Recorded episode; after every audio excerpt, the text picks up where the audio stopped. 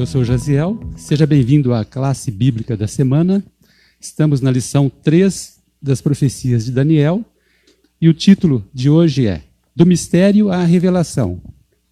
Você que está nos acompanhando, viu que no, na lição 1 nós vimos uma introdução geral da profecia de Daniel. Na semana passada, é, vimos o capítulo 1 e chegamos agora ao capítulo 2. Esse que é um capítulo muito importante para entendermos as profecias que vêm na sequência do livro. Quero apresentar para você, vocês os componentes aqui de hoje que nos ajudarão no estudo da lição. Bom dia, bom sábado a todos. É um prazer estar aqui com vocês e principalmente estudando sobre a Bíblia. É, como Jaza disse, nós vamos aprender um pouco sobre o mistério e a revelação do livro de Daniel. Então, é, é comparando as profecias, entendendo como que é a história de Daniel. Muito bom dia a você que está nos acompanhando agora nesse momento. Eu me chamo Luciano Medeiros. Fico muito feliz em poder dividir esse momento e que nós possamos hoje, nesse dia de sábado, aprender um pouco mais sobre a literatura bíblica, sobre esse profeta que é tão importante nas Escrituras Sagradas. Quero incentivar você a estudar as profecias de Daniel com muito afinco. Para aprender bem, você deve estudar diariamente. Aqui nós fazemos um estudo semanal, mas se você diariamente se dedicar a esse guia de estudo, o seu aprendizado será bem melhor. Para isso, eu quero te passar lá o nosso endereço do Telegram, t.me barra classe bíblica. Você entra no navegador, digita t.me barra classe bíblica. Lá, de lá você vai para o Telegram e é só clicar, clicar lá em entrar. Pronto, você já está fazendo parte do nosso canal do Telegram. Lá nós temos o áudio diário. Você pode acompanhar diariamente o áudio e semanalmente o nosso estudo aqui com os nossos companheiros aqui da nossa equipe. Também, se quiser ler o texto, você pode adquirir esse material na cpb.com.br, lá procurar pelas profecias de Daniel, as lições deste trimestre. Então, tem a opção de acompanhar o material durante a semana, tanto o texto como também o áudio lá no Telegram. Se você não tem o Telegram, é um aplicativo mais ou menos igual ao WhatsApp. Baixe lá no seu celular e faça então aí a inscrição no nosso canal. Vamos ao estudo propriamente dito? Para isso, nós vamos abrir a palavra de Deus. Eu te convido a entrar aí num momento de reflexão. Vamos pedir a direção de Deus.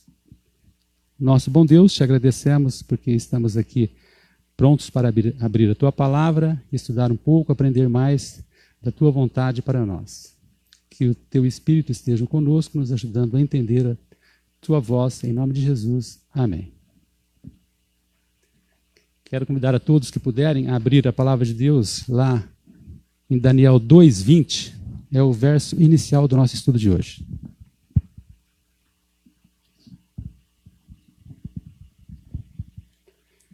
Na minha versão diz assim: Daniel disse: Bendito seja o nome de Deus, de eternidade a eternidade, porque dele é a sabedoria e o poder.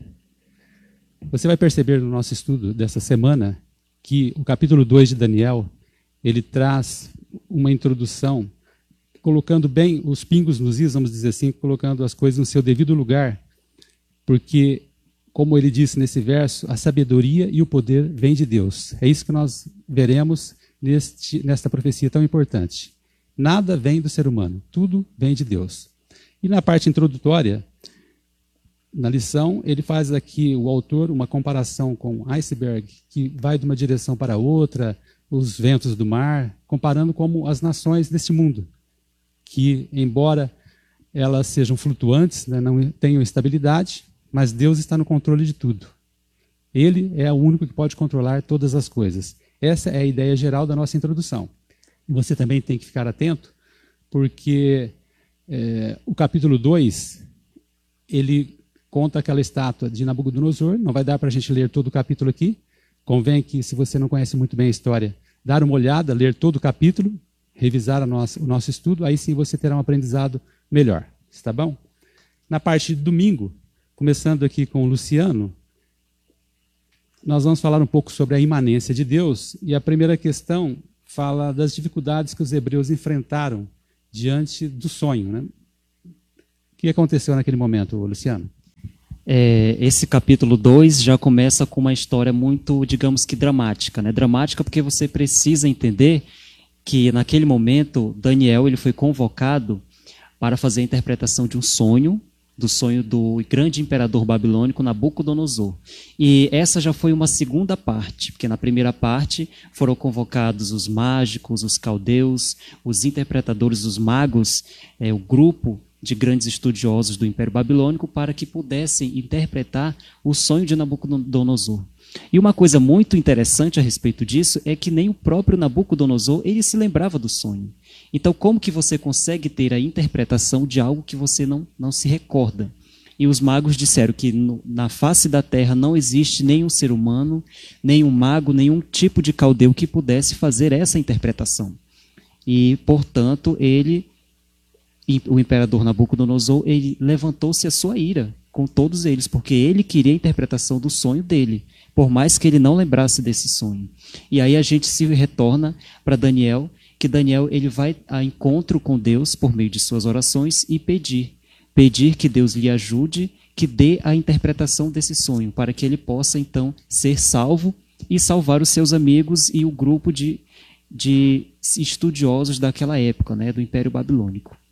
E Daniel, é, você que ilustra bem o nosso profeta, representa bem o nosso profeta desse trimestre, é, qual foi a atitude do rei diante dessa circunstância? Bom, é, falando assim sobre a imanência, né, expressa a ideia de que Deus está junto ou próximo.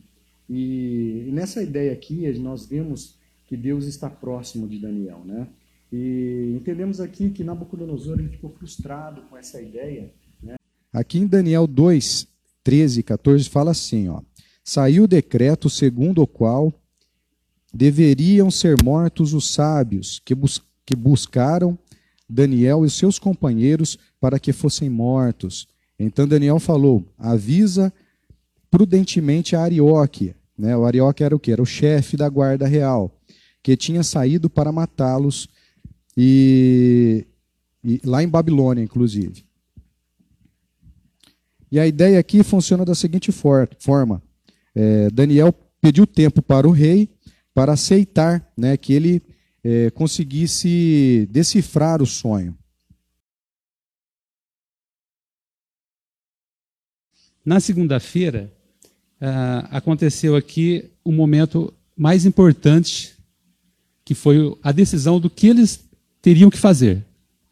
E isso se aplica também para nós. Né? Quando nós nos encontramos num momento de muita dificuldade, devemos seguir o exemplo que eles tomaram aqui. E o que eles fizeram foi o seguinte: é, decidiram orar, e nessa oração eles tomaram é, duas atitudes importantes, fáceis, e a primeira delas, é, que é, no fim são dois tipos né, de, de atitudes diante da, dessa situação da oração, a primeira dela o Luciano vai comentar. O que, que eles fizeram, Luciano?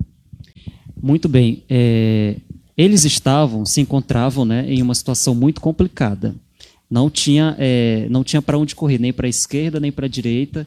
A única forma em que eles tinham de resolver, de solucionar aquele problema onde eles se encontravam, era pedir a Deus que Deus lhes trouxesse é, a revelação daquilo que estava acontecendo. E esse foi um momento de oração muito importante, inclusive citado no capítulo 2 do livro de Daniel. E aí a gente entende como que esse todo esse processo ele se desencadeou. Porque naquele momento, Daniel então teve a revelação, né, teve a revelação do sonho, do próprio sonho, a interpretação de tudo que é, tinha acontecido e o próprio sonho. E aí depois ele vem e repassa, transpassa todas essas informações para o imperador Nabucodonosor. E na sequência, qual é o próximo passo, Daniel? É, o próximo passo foi gratidão. Daniel e seus compatriotas é, oraram, se ajoelharam e agradeceram a Deus né, pela resposta de Deus. E traz para nós uma reflexão importante. Quantas vezes nós fazemos isso em nossa vida? É, leva em consideração né, quantas vezes nós é, oramos, nós agradecemos a Deus. Deus ouviu a oração de Daniel e seus compatriotas e faz também o mesmo por nós. Aqui na lição né, de segunda-feira, traz uma reflexão importante sobre os dez é, cadê, deixa eu ver aqui, os dez leprosos que foram curados por Deus. E dos dez leprosos que foram cuidados, é, curados por Deus, apenas um é, agradeceu, retornou para agradecer a glória de Deus. Isso aqui está em Lucas 17, 18. Então leva a reflexão que nós da, também devemos fazer o mesmo.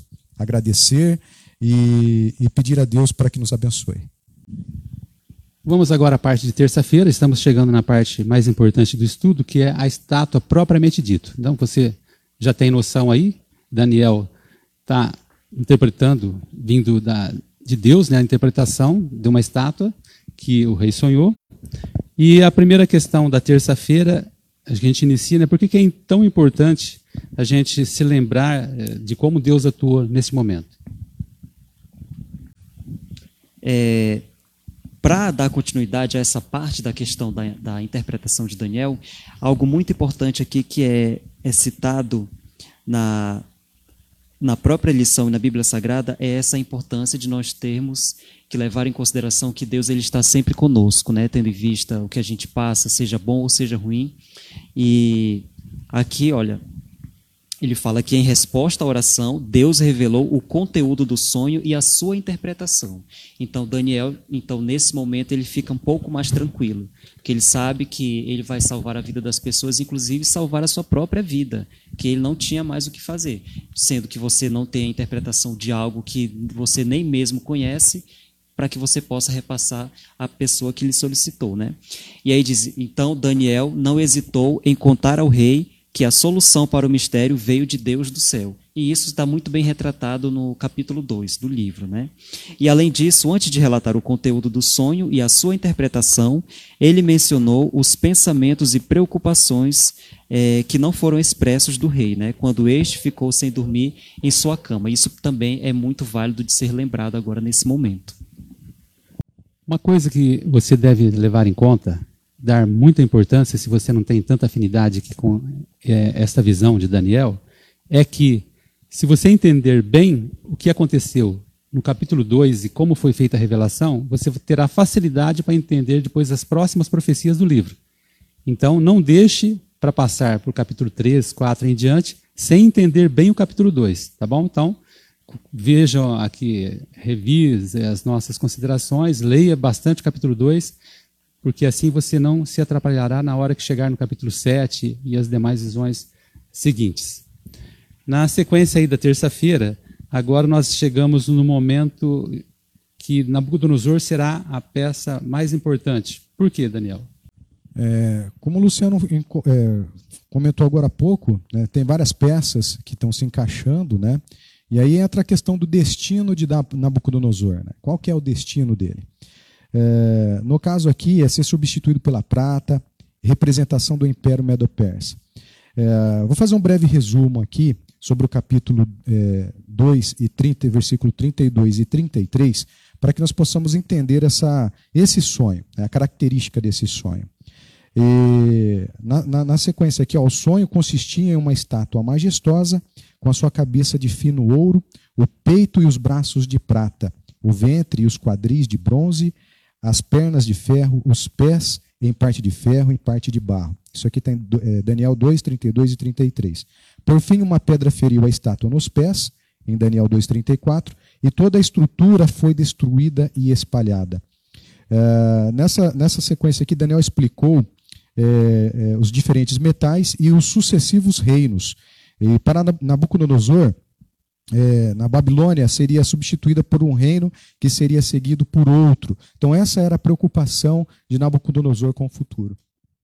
Feita essa, essa colocação aí de Nabucodonosor, sendo a peça principal, e um resumo aí do capítulo quanto à relação à, à sequência, né? a gente vai entrar na sequência propriamente dita, agora em detalhes, observando aqui a segunda parte da estátua, na parte de quarta-feira, e a quinta questão da semana já começa é, colocando isso para nós. O que é que isso nos ensina sobre a presciência de Deus, essa questão da, da, dessa sequência ter acontecido depois na história, como foi predita? O que você tem a dizer sobre isso, Luciano? E na sequência ele vai também já começar a, a destrinchar para a gente os detalhes né, das partes que foram divididas aqui, a visão, né?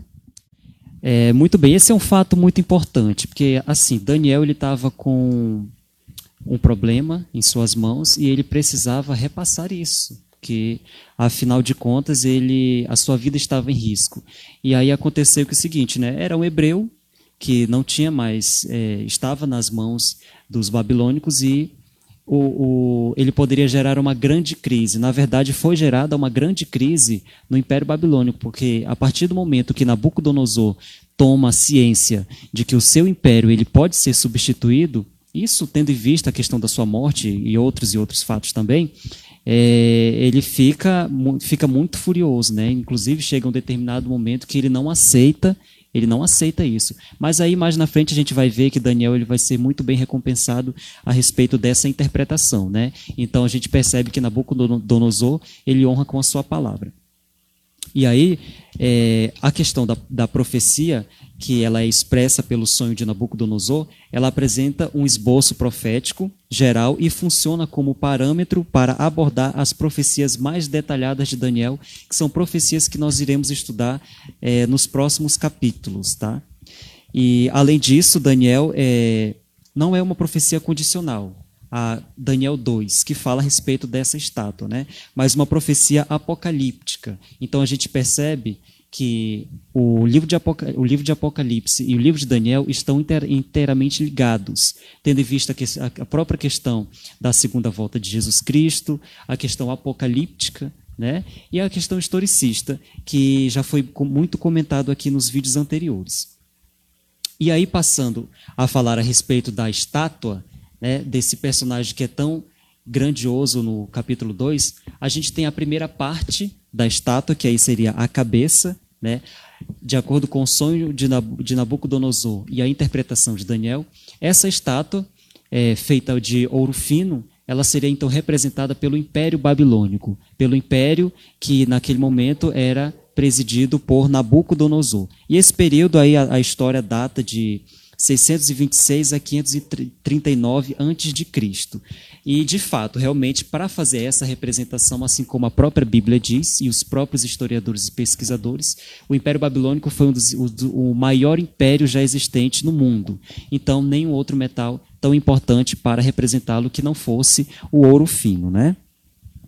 E aí o peito dessa estátua, o peito e os braços, é representado por um outro metal que foi o metal que o Daniel acabou de comentar, que é a prata.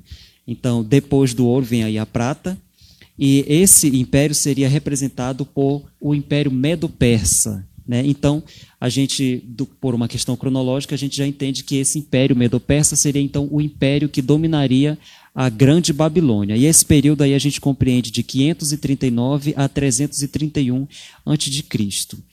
É, prata, então, sendo uma, um metal menos valioso que o próprio ouro, né? e a questão da própria condição do Império Medo-Persa, né? que ele nunca alcançou o esplendor do Império Babilônico. E aí a gente passa agora para o ventre e os quadris, que são representados pelo bronze. E o bronze ele vai representar então o Império Grego, que é o império que vem depois do Império Medo-Persa. E esse período ele está aqui caracterizado de 331 a 168 a.C. E no livro de Ezequiel, se você tiver é, dúvidas e tiver um pouco mais de curiosidade, você vai ver Ezequiel falando a respeito do Império Grego. O Império Grego eles tinham uma, um, um grande, uma grande proximidade com a questão da da forjação de materiais de guerra em bronze, né, nesse metal bronze. E por isso essa característica tão importante é, do Império Grego. E aí agora a gente vai falar um pouco mais sobre as outras partes da, dessa estátua para a gente entender mais um pouco. Antes de entrar na quarta parte, é, só vou passar aqui o, o capítulo e o versículo. Né? Ficou meio na curiosidade, né, Luciana? Você disse Ezequiel, o capítulo 27, verso 13, vai mais ainda na questão aí, né? Então, você pode ver aí com mais detalhe no Ezequiel 27, 13, sobre a questão aí do bronze relacionado com os equipamentos de guerra. Né? Bom, a sequência ficou né, nas pernas de ferro que representam apropriadamente Roma, datado aqui ó, de 168 a.C. a 476 depois de Cristo. Uh, como Daniel explicou, o ferro representa o poder esmagador do Império Romano, que durou mais do que qualquer um dos reinados anteriores. O ferro era um metal perfeito para representar o império. É, só que, infelizmente, não aconteceu isso. Uh, os pés, uh, aí vem a quinta parte, os pés de, de, ferro em parte de barro representam uma Europa dividida, datado aqui em 476 depois de Cristo e a segunda vinda de Cristo. É, a mistura do ferro com o barro representa uma imagem adequada do que ocorreu após a desintegração do Império Romano.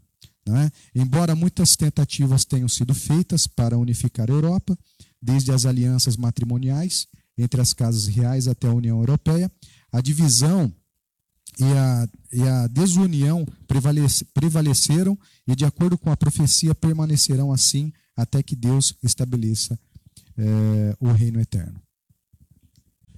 Você pode estar pensando, mas ficou um pouco chato né, essa parte do estudo aqui. Isso que, que você deve levar em conta, que essa parte mais descritiva é muito importante, porque são os detalhes da profecia, tá? Então, a sequência lá, a cabeça, os peitos, o quadril, as pernas, depois os pés misturados com ferro e barro, tudo isso tem a sua simbologia e isso é o que dá né, a, a confirmação da profecia de que ela ocorreu de acordo como deveria ser, de acordo com as palavras de Deus a Daniel. O que eu queria considerar aqui é o seguinte: primeiro, você observou que ele está falando aqui de metais e ele vem numa sequência, né? Começa do metal mais mais valioso e ele vai caindo na, no seu valor, né? De ouro, prata, bronze, ferro e depois mistura ainda com barro. Então, observe aqui que a sequência da história humana apresentada por Deus nessa profecia, ela tem uma sequência de decadência. Talvez hoje nós estejamos olhando a, a evolução científica, tecnológica, e a gente pensa, mas parece que não é bem assim.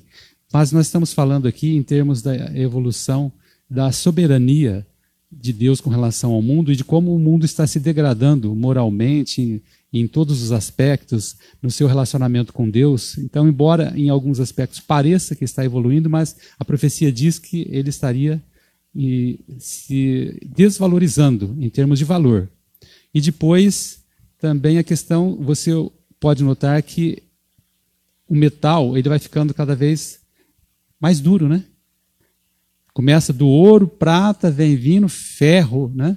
E é uma coisa rústica. Então começa de uma coisa pura e vendo para uma coisa é, mais dura, né? Isso também mostra a dureza da, da, da humanidade ao, ao, conforme as coisas, o tempo vai se passando. Mas o mais importante agora para a gente fechar é, essa essa profecia da estátua é a pedra. Está aqui na quinta-feira do nosso guia de estudo. A pedra ela tem uma simbologia que praticamente completa todo o sentido e a gente vai observar aqui nessa parte que se nós não interpretarmos direito podemos pegar um rumo um pouco estranho. Né? E o Luciano vai dar aqui a introdução, o que, que tem a ver, qual é o foco aqui e, e o sentido de pedra caindo aqui, esmiuçando, derrubando toda a estátua. Então, é, no final do sonho é isso que acontece, né? Uma pedra lançada sem o auxílio de mãos. E essa pedra ela tem o poder de destruir toda a estátua, independentemente se for um metal mais precioso, mais é, rigoroso, mais rígido, ou um metal menos menos rigoroso, como por exemplo bronze. Ela não vai fazer distinção. Tudo vai ser destruído e a, e a estátua ela se vem a pó. É assim que acontece no sonho. Foi assim que Nabucodonosor teve a visão. E aí Daniel ele faz a interpretação para Nabucodonosor a respeito dessa pedra.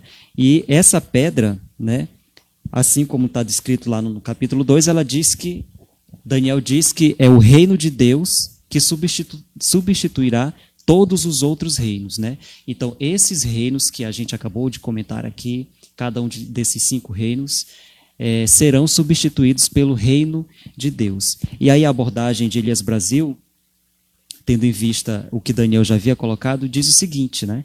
O foco do sonho está no que acontecerá nos últimos dias. A gente consegue perceber essa colocação tanto de Daniel quanto de João no Apocalipse, e ela é muito importante, né? E aqui ele cita o versículo 28 do capítulo 2.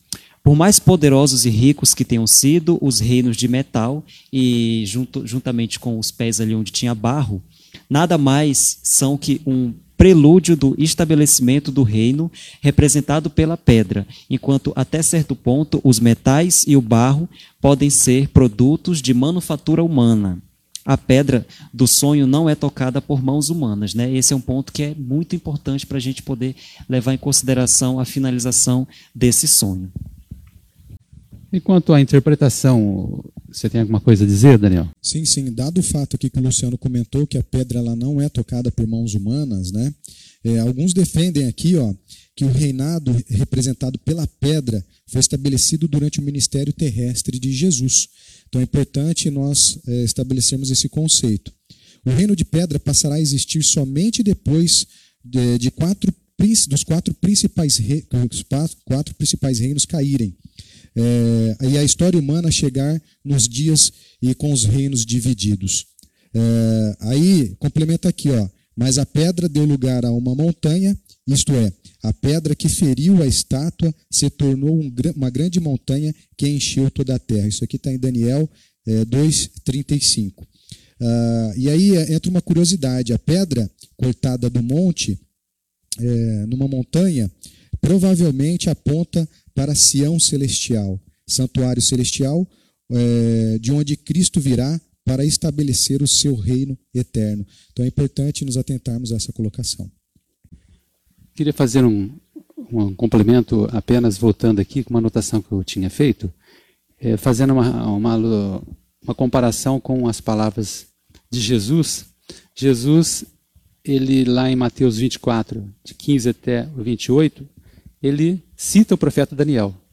E o fato de Jesus citar o profeta Daniel dá né, suporte de que o profeta Daniel é um profeta verdadeiro. verdadeiro. Embora alguns acham que Daniel é um outro personagem e de que ele escreveu isso em outro momento, não. Daniel escreveu ali por volta do ano 600, em 605 eles foram levados cativos e depois passado é, esse período ali no final ele escreveu o livro de Daniel. Isso foi na, realmente naquela época. E o fato de Jesus citar Daniel aqui é uma prova de que ele é um profeta verdadeiro. E, e o importante é que ele ainda faz alusão ao abominável da desolação. Se você ver lá em Mateus 24, nesse trecho que eu disse, 20, do 15 ao 28, ele diz então é, sobre o abominável da desolação, do qual se referiu o profeta Daniel. Lucas 21, de 20 a 24, também é, Lucas cita esse abominável da desolação novamente, você pode ver depois com mais detalhes, e ele ainda cita isso realmente como sendo o exército romano que está invadindo Jerusalém. Então, preste atenção no que eu estou falando. O abominável da desolação citado por Jesus e depois repetido por Lucas, e ainda dando ênfase, ele citando que se refere ao exército romano que está invadindo Jerusalém, a referência é para o futuro, depois, no ano 70. E quando ah, você coloca que está se cumprindo ali, praticamente você quebra o sentido de que a pedra se refere à volta de Cristo nos últimos dias. Certo? Então preste bastante atenção. A pedra que está caindo sobre a estátua se refere a um reino que vem para destruir toda a estátua. Não faz sentido naquele momento, se estivesse se cumprindo naquele momento. O mundo continuou, os outros reinos vieram depois. Aquele era o Império Romano, que era o quarto poder ali. Então mostra que realmente esse é o quarto poder. Né? Porque Daniel ele cita Babilônia, como sendo Nabucodonosor, cita os medopersas como sendo o peito de prata, e cita a Grécia como sendo o quadril. Isso Daniel faz referência e cita é só você ver no texto. Mas Daniel não cita de que Roma é o Império Romano. A gente vê que está na sequência.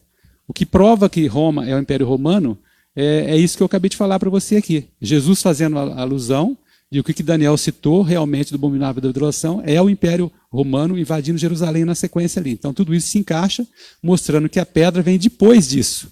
Tá? Estou falando tudo isso para que você não se atrapalhe aí é, para quem acha que a pedra já se cumpriu ali no primeiro século, tá bom? Então, há uma sequência histórica aqui, Daniel mostrando que a cabeça é Babilônia, o peito é Medo-Pérsia, o quadril é, é Grécia, a perna é Roma, depois os pés misturados é a Roma dividida, aí depois a pedra vem, que seria a volta de Cristo. Está bem? Então, essa sequência é a sequência correta. Tem mais alguma palavra aqui antes de irmos para as últimas considerações, Luciano? É, só para a gente, de maneira sintética, colocar um ponto final nessa questão da estátua, que inclusive ela vai servir de exemplo para a gente muitas outras vezes.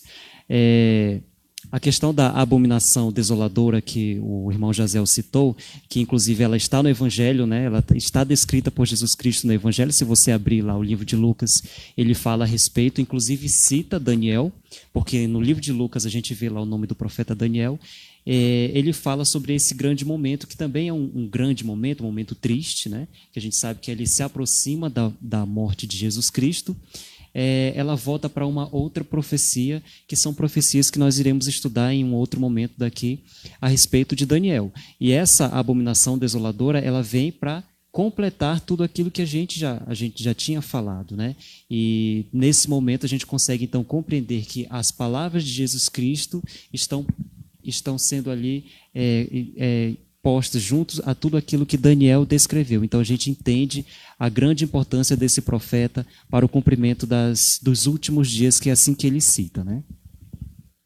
O meu pensamento final, eu anotei aqui sobre os metais, né, nessa sequência, até um pouco que eu já comentei anteriormente. É, ouro e prata representam o poder econômico, bronze e ferro está relacionado com ferramentas, armas de guerra, barro na Bíblia faz referência a fins literários e domésticos. Então você observa aqui uma sequência que exemplifica as realizações humanas. Né? Observe ouro, prata, bronze, ferro é, e barro. Tudo isso tem a ver com realizações humanas. Então, a constituição da estátua eram realizações humanas. A gente vê aqui no final, tudo isso foi por terra, né? foi por água abaixo. Então, as realizações humanas, elas tem o seu lugar, mas se nós colocamos isso acima da revelação divina, então nós estamos entrando num barco furado. Então, se você se atentar aqui nesse trimestre, estudar mais, cada vez perceberá de que Deus está no controle de tudo e é Ele quem controla a história. Vamos então às últimas considerações de vocês. Bom, é, depois de todo, todo esse estudo, né, Daniel, na história aqui de Daniel na Bíblia, é, nos assegura que por detrás de tudo isso é, atrás da cortina está Deus, né, sempre olhando por nós. E, e acima de tudo, agindo né, para nos ajudar no nosso dia a dia, para nos fortalecer na fé e também entender como está a desolação desse mundo. É, aí fica o pedido para estudarmos a Bíblia, nos fortalecermos na fé e compartilharmos a palavra de Deus com o máximo de pessoas que pudermos.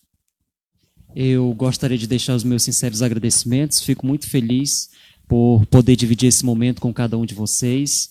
É, o pensamento que eu queria deixar nesse momento é a respeito dessa pedra lançada sem auxílio de mãos, essa pedra que vem é, num dia, em dias que estão tão próximos, assim como o próprio Jesus Cristo disse, né, com o próprio profeta Daniel, é, profeta Jeremias também disse a respeito desse reinado de Jesus Cristo.